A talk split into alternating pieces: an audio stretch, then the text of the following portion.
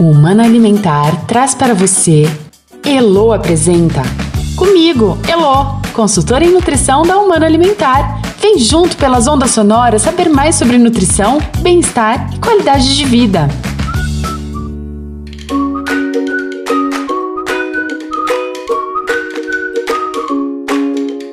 Oi, gente! Estou de volta por aqui para conversar mais uma vez com vocês sobre nutrição, assunto que eu amo e que a Humana Alimentar domina como ninguém.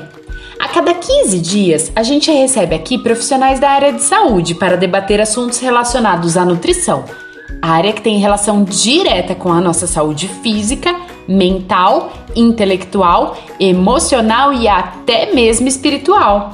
O nosso objetivo é que você perceba a importância dos nutrientes para melhorar a sua vida e das pessoas que você quer bem. E nesta terceira edição a gente vai tratar de um tema muito importante e que muita gente desconhece: disfagia. Para conversar sobre o assunto, eu recebo a nutricionista Alessandra Frisoni, nutricionista da Humana Alimentar. Alessandra, uma alegria ter você aqui com a gente. Oi, Elo, tudo bem? Muito obrigada pelo convite. É um prazer estar aqui com você e poder contribuir com informações sobre nutrição. Alessandra, começando o nosso bate-papo, eu gostaria que você explicasse para quem nos ouve o que é disfagia. É uma dificuldade que o paciente tem de engolir alimentos sólidos e líquidos. Na presença de disfagia, o ato de engolir se torna um grande desafio. Então, pelo que eu entendi, disfagia tem a ver com a deglutição. Como é a deglutição em uma pessoa sem disfagia e com disfagia? Sim, está totalmente relacionado com a deglutição. Em pessoas saudáveis, sem disfagia, o ato de engolir ele ocorre normalmente, fazendo com que o alimento seja conduzido da boca até o estômago de forma segura. O que, que isso significa? Que o alimento não vá para as vias aéreas. Já no paciente com disfagia, ele tem dificuldade dessa condução do alimento para o estômago.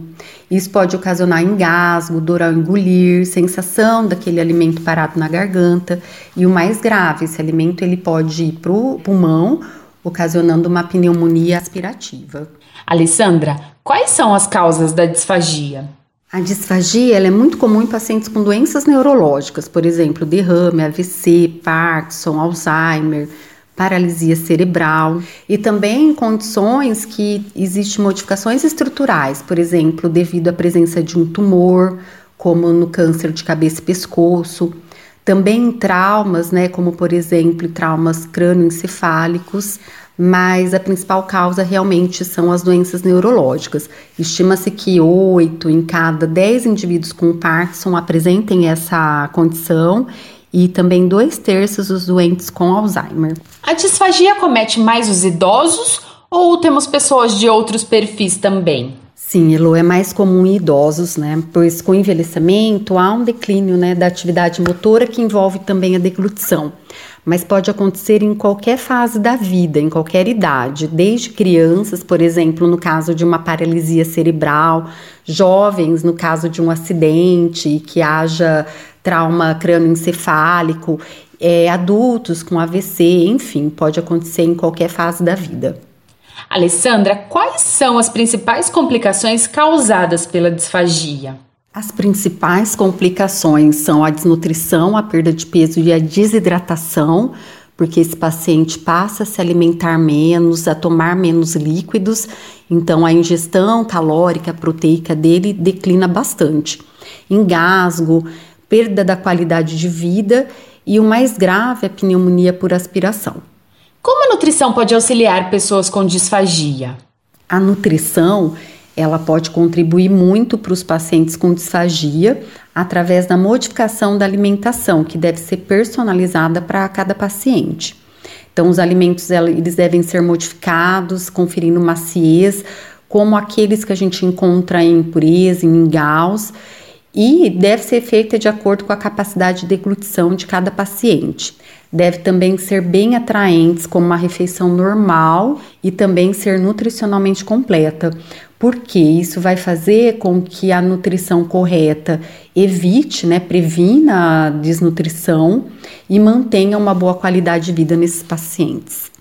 Há produtos nutricionais específicos para disfagia? Quais são eles? Sim, Elo, o mercado ele já está bem avançado em relação a isso, como por exemplo os espessantes alimentares, que são produtos é, geralmente à base de amido de milho modificado ou goma xantana. Portanto, eles não têm sabor e eles espessam tanto alimentos líquidos ou alimentos sólidos. Por exemplo, no caso de sólidos, eles vão de, ele vai deixar esses alimentos mais macio na forma de purê. E no caso de alimentos líquidos, esses espessantes eles conseguem, eles permitem três consistências, que é a néctar, mel ou pudim. E essas consistências são definidas pelo fonoaudiólogo. Por esses produtos não terem sabor, eles mantêm é, o sabor normal, o sabor é, original dos alimentos. Então, isso faz com que os pacientes aceitem melhor a alimentação, né? Isso ajuda muito na qualidade de vida, na aceitação dos alimentos. Além disso, hoje o mercado ele já tem produtos espessados, suplementos espessados, uh, na forma de pudim, que parecem até mais sobremesas, são muito gostosos e são produtos hipercalóricos e hiperproteicos. Então, isso ajuda muito no manejo da alimentação para esses pacientes, para evitar desnutrição, para evitar desidratação e, sem dúvida nenhuma, para esse paciente continuar tendo uma alimentação agradável e uma alimentação prazerosa também. A quem cabe realizar a indicação dessas soluções? O médico, o fonoaudiólogo ou o nutricionista?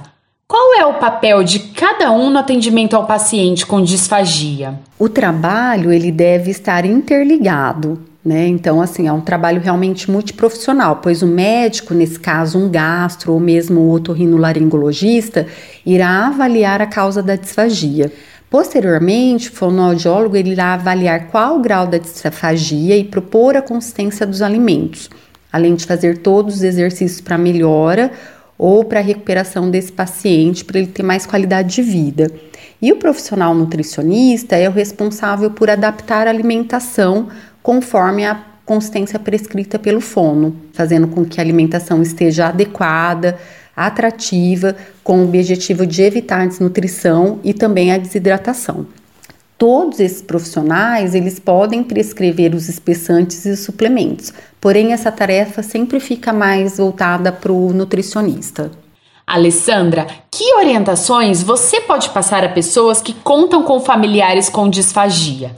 Quais são os primeiros passos? Elo, sem dúvida, o primeiro passo é buscar ajuda multiprofissional, com médico, nutricionista e o fonoaudiólogo uma vez que cada profissional ele vai contribuir de forma independente para a melhora desse paciente. Alessandra, muito obrigada pelas informações e orientações. Tenho certeza que depois de ouvir esse podcast, o pessoal de casa agora está muito bem orientado sobre o tema disfagia. Elô, agradeço de coração, espero ter contribuído e um super abraço para você. Tchau! Viram só como a nutrição ajuda a melhorar a vida de quem a gente ama? Então continue acompanhando o podcast Elo Apresenta pelas ondas sonoras. E se você tiver algum assunto relacionado à nutrição, sobre o que gostaria de saber mais, envie um e-mail para comunicacal@humanaalimentar.com.br. A gente vai adorar receber a sua mensagem.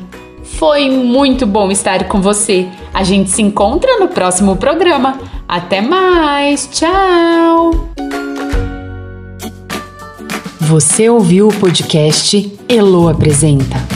Comigo, Elo, consultora em nutrição na Humana Alimentar. Realização: Humana Alimentar. Produção: Mas Comunicação.